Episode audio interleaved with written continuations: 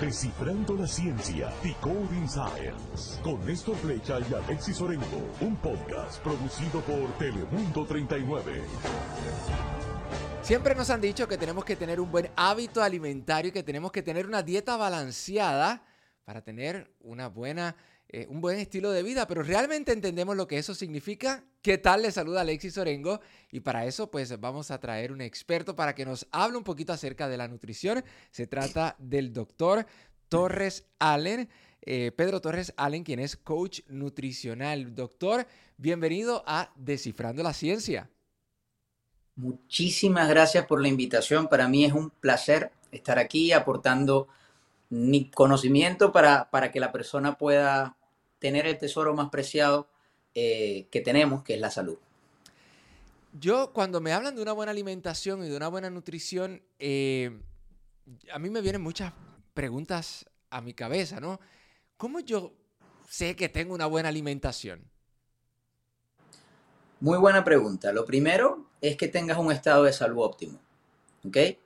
Creo que lo importante no es solo el peso, porque mucha gente se enfoca solo en el peso, ¿no? Que si tienes sobrepeso estás enfermo, y no necesariamente es así. Tú puedes tener un poco de sobrepeso y estar sano y puedes estar en tu peso ideal y aún así estar enfermo. Entonces, creo que sabes que tienes una buena alimentación cuando tienes el estado de salud más óptimo que puedes tener. ¿Cómo podemos escoger esos alimentos, verdad? Eh, para tener una buena alimentación, porque yo sé que eh, muchas personas empiezan, no, pero es que eso no me gusta, que es que las cosas saludables como que, no, no, conmigo no van. ¿Cómo nosotros podemos tener ese balance entre lo que es bueno, lo que es saludable? Fíjate, una falsa creencia, retomando lo que dices, es que mucha gente dice que comer saludable es muy caro o que comer saludable es aburrido. Y no necesariamente es así. Si nosotros vamos a lo más primitivo de la alimentación del ser humano, nuestros bisabuelos, ¿qué comían nuestros bisabuelos?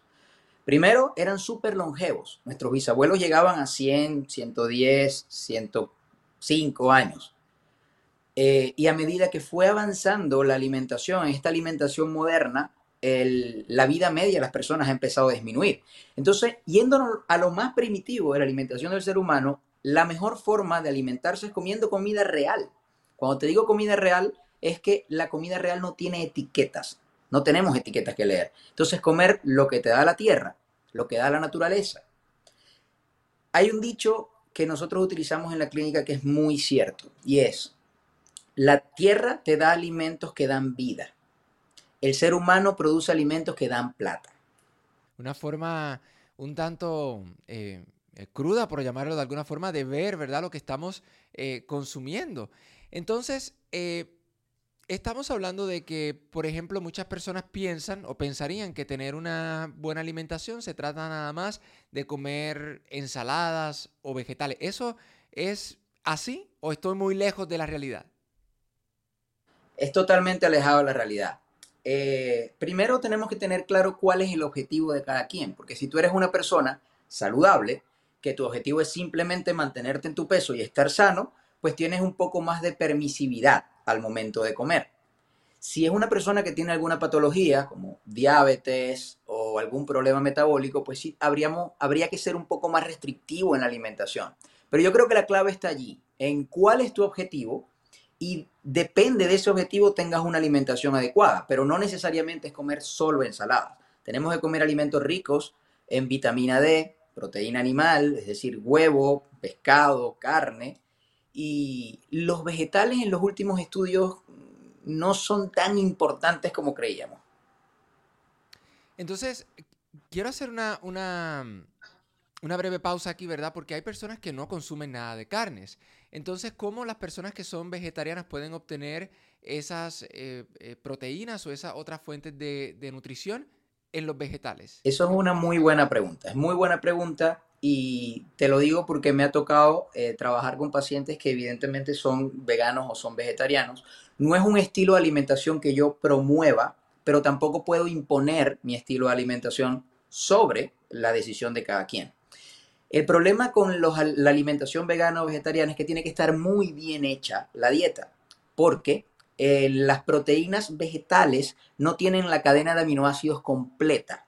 Entonces, para conseguir todos los aminoácidos que nuestro cuerpo necesita, provenientes justamente de ese tipo de proteínas que no es proteína animal, pues tiene que estar muy, muy, muy bien equilibrada y balanceada la dieta según el estilo de vida de la persona. Entonces, por eso es que tú ves que muchas personas hacen una dieta vegana o vegetariana eh, por su cuenta y empiezan a perder peso, se les cae el cabello, tienen insomnio, porque empiezan a tener déficits nutricionales. ¿Qué debería tener, verdad, en, términos de mi, de mi, día a día? ¿Cómo debería ser mis alimentos? Eh, porque hay personas, yo he escuchado este refrán mucho que dice, desayuna como rey, almuerza como príncipe y cena como eh, eh, plebeyo, pero ¿cómo realmente tiene que estar balanceado mi día en términos de los alimentos? Muy bien.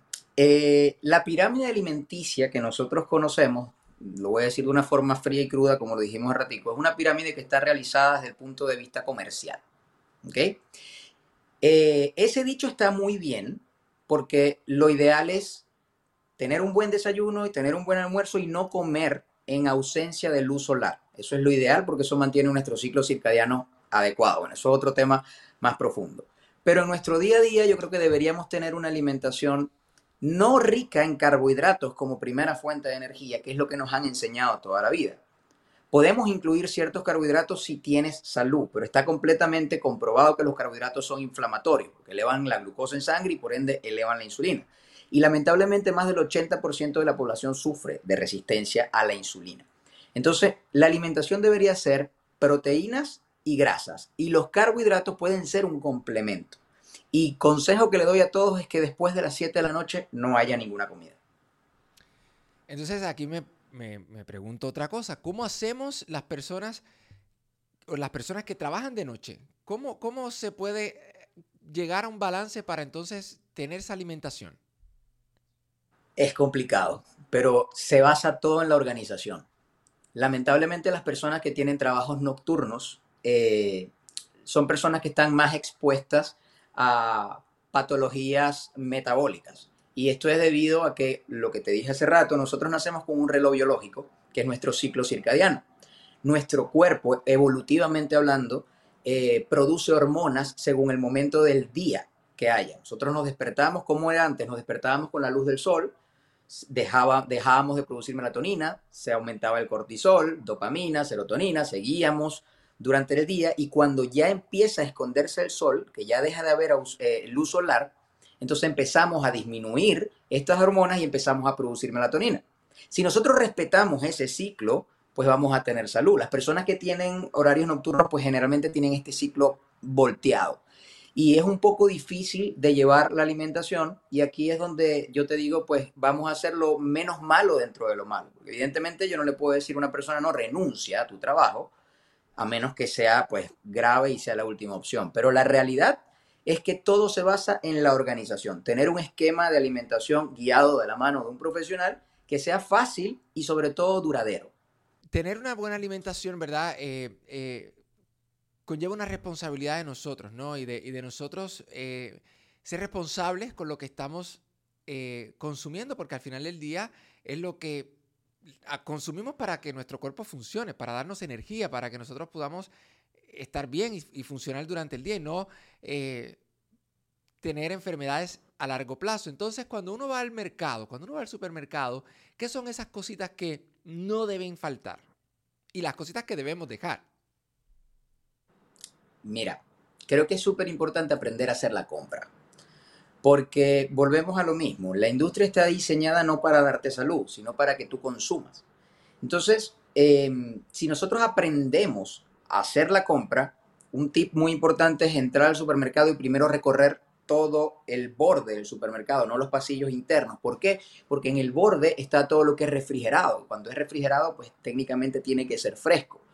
Eh, evitar caminar los pasillos del medio porque están diseñados justamente para que uno escoja cosas que no necesita, pero que le provocan, porque muchos somos sensibles a la publicidad visual. Entonces tú ves un empaque de, una caja de cereal llamativa y la vas a agarrar. Entonces es súper importante hacer una lista de compras, saber lo que vas a comprar, ir puntual a lo que vas a comprar, aprender a leer etiquetas y cosas que no pueden faltar, comida real, vegetales, frutas, carne, pescado, huevo, queso, comida real, dada por la naturaleza, no alimentos procesados, porque la comodidad es enemiga de la salud.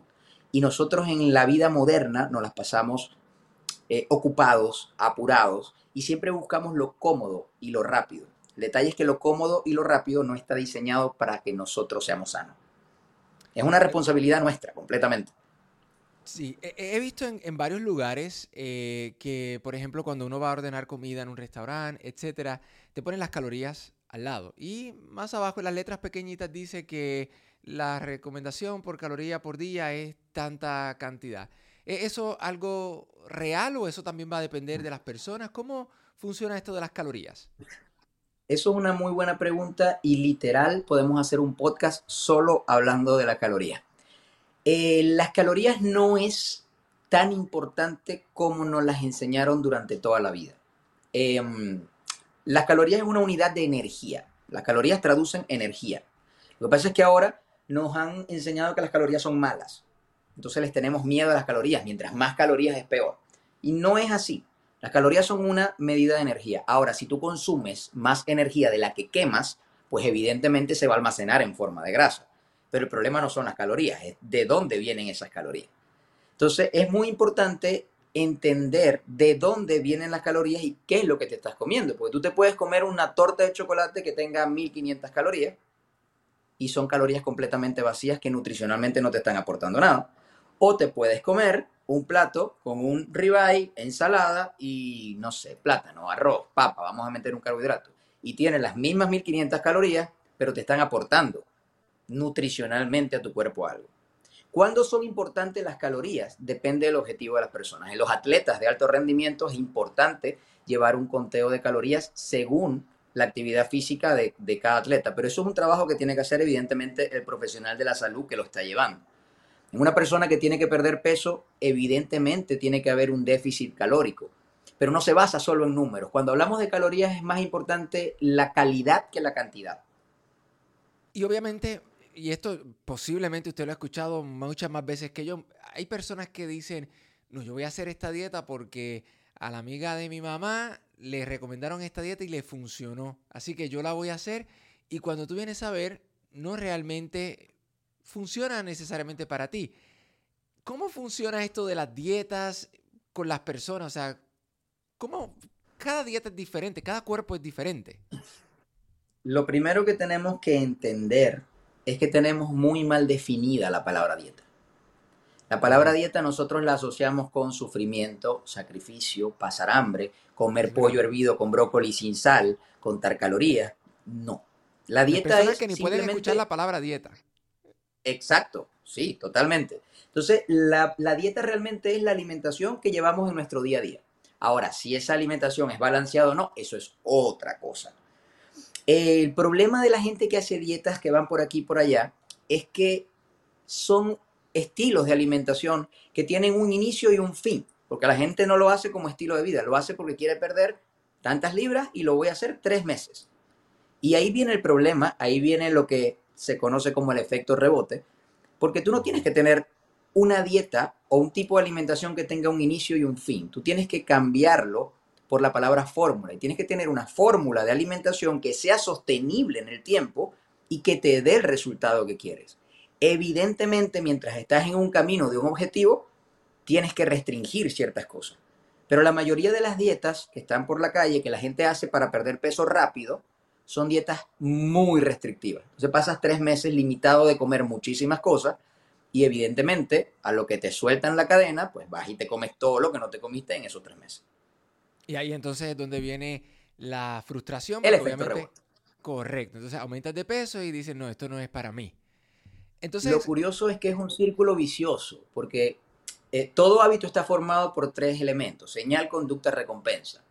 Eh, ejemplo, soy sensible a la publicidad visual, vi una hamburguesa de una cadena de comida rápida, no nos pagaron el sponsor, no lo voy a nombrar, eh, nos comemos la hamburguesa, tenemos la recompensa que son los 5 segundos de placer, pero inmediatamente voy a tener esa sensación que tú dijiste y esa es la otra señal. Voy a decir, la, me comí lo que no me tenía que comer, dañé todo, todo el esfuerzo que hice, y esa sensación de inconformidad contigo mismo te va a llevar a tomar otra conducta, que generalmente es, ya que, ya lo hice mal, ya bueno, empiezo después otra vez y comes otra cosa que no es. Y así vas. Correcto. Y dice, y hay personas que dicen, bueno, ya me voy a comer la hamburguesa, ya que pida el pedacito de pastel, ya no es nada.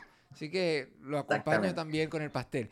Entonces, cuando vamos a un restaurante, porque obviamente, hablando, ¿verdad?, de, estos restaurantes, la realidad es que esas fotografías, eh, tal y como dice, esa publicidad, esa, eh, eh, eso visual, te dice, ordena esto. Entonces, ¿cómo nosotros podemos redirigir nuestra mirada a la página que está escondidita allí, ese menú que ellos le llaman el menú saludable? ¿Cómo nosotros podemos escoger en el restaurante esos alimentos más saludables? Aprendiendo a tener las herramientas desde el punto de vista de aquí para poder controlar nuestra alimentación. Cuando yo escribí el libro Te cuidas hoy o mañana, eh, lo que traté de transmitir fue el mensaje de te cuidas hoy teniendo tú el control de tus hábitos o te cuidas mañana con lo que la industria farmacéutica te va a imponer. Entonces, eh, no vamos a luchar contra este tipo de publicidad porque es entendible, las empresas y los restaurantes les interesa vender. Ellos no son hospitales, les interesa vender. Y te van a hacer los platos más atractivos. Ahora, depende de nosotros saber tener el control y las herramientas emocionales para tomar las decisiones adecuadas. Entonces, en un restaurante, sea cual sea, siempre vas a encontrar una proteína y una fuente de grasa saludable. Entonces, no es tan difícil. Evidentemente no tienes el control completo de la calidad de los alimentos. No sabemos si la carne es grass-fed, no sabemos si, si el resto de los alimentos son orgánicos, pero si tenemos el control de escoger lo menos malo dentro de lo malo, pues evidentemente el resultado va a ser positivo. Muy bien, entonces con los niños, ¿cómo nosotros podemos enseñarles esos buenos hábitos alimentarios desde, desde pequeños? Aprendiéndolos nosotros primero.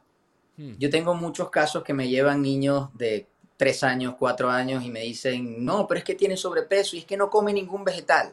Y le pregunto a los padres, ¿y tú comes vegetales? Eh, no, es que no me gustan. ¿Y cómo tú pretendes que tu niño te pida un brócoli si no lo comes tú? Porque los niños aprenden del ejemplo. Los niños evidentemente desarrollan un criterio sobre los alimentos, pero es que lo que comen se lo dan los padres. Los niños no agarran un carro y se van a comprar una, una pizza.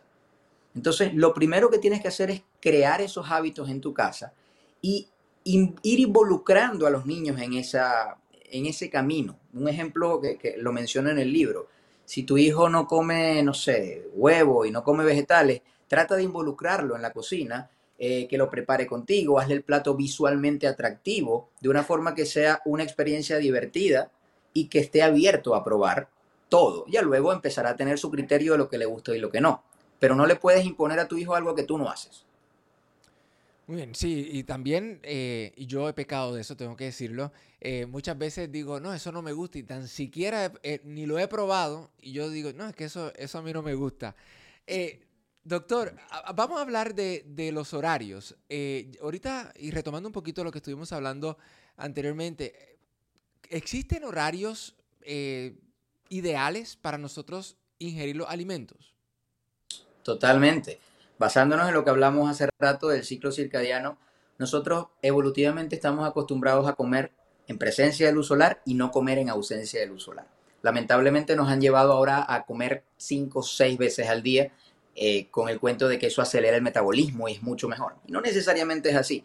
Eh, antes, en, los, hace 200 años, nosotros comíamos una vez cada tres días y comíamos cuando cazábamos y cuando ya no había sol nos encerrábamos en una cueva. Entonces, ahorita en la vida moderna, pues lo importante es tratar de tener un horario de alimentación eh, de 12 horas. El, día tiene 24, 12 horas en la que tengamos ingesta de comida y 12 horas en la que no. Un horario ideal y básico para empezar sería 7, 1, 7. Desayuno a las 7, un almuerzo a la 1 y una cena a las 7. Manteniendo ese esquema, ya luego uno puede empezar a jugar con las horas del fasting pero eso sí tiene que ser controlado, pues evidentemente de la mano de un profesional, porque el fasting no se trata de dejar de comer. Muy bien, así que son muy buenos consejos, este, obviamente, ¿verdad? Siempre que usted vaya a tomar una decisión con respecto a su alimentación, recomendaciones que consulte con su doctor, con su, una persona especialista en nutrición, este, porque pues, obviamente estamos hablando de que es esos alimentos que usted va a ingerir. Así que cuando usted vaya a tomar una decisión con respecto a lo que va a hacer o va a dejar de hacer, es importante que lo consulte con un especialista en estos temas. Doctor, muchísimas gracias por acompañarnos en este episodio de Descifrando la Ciencia, eh, por aclararnos muchas dudas acerca de la nutrición. Muchísimas gracias a ti por la invitación y por aquí. Las puertas están abiertas cuando sea para cualquier otro tema. Muchísimas gracias a ustedes, muchísimas gracias por escuchar este episodio de Descifrando la Ciencia, interesante por demás, lo que estuvimos eh, conversando hoy acerca de la alimentación. Por supuesto, usted recuerde que nos puede ver a través de la aplicación de Telemundo 39 en nuestras diferentes eh, o en las diferentes plataformas de Roku, Fire TV, Apple TV. Busca la aplicación de Telemundo 39, la descarga y allí busca Descifrando la Ciencia y puede ver este episodio con ese componente de video. Pero si usted lo prefiere hacer a través de las plataformas de podcast, recuerde que estamos en su plataforma de podcast favorito. Nos puede ver o nos puede escuchar buscando Descifrando la Ciencia. Hoy estuvimos descifrando la ciencia de la nutrición. Será hasta una próxima ocasión. Recuerde que siempre hay un tema para descifrar. Gracias por escuchar Descifrando la Ciencia, Decoding Science, un podcast producido por Telemundo 39.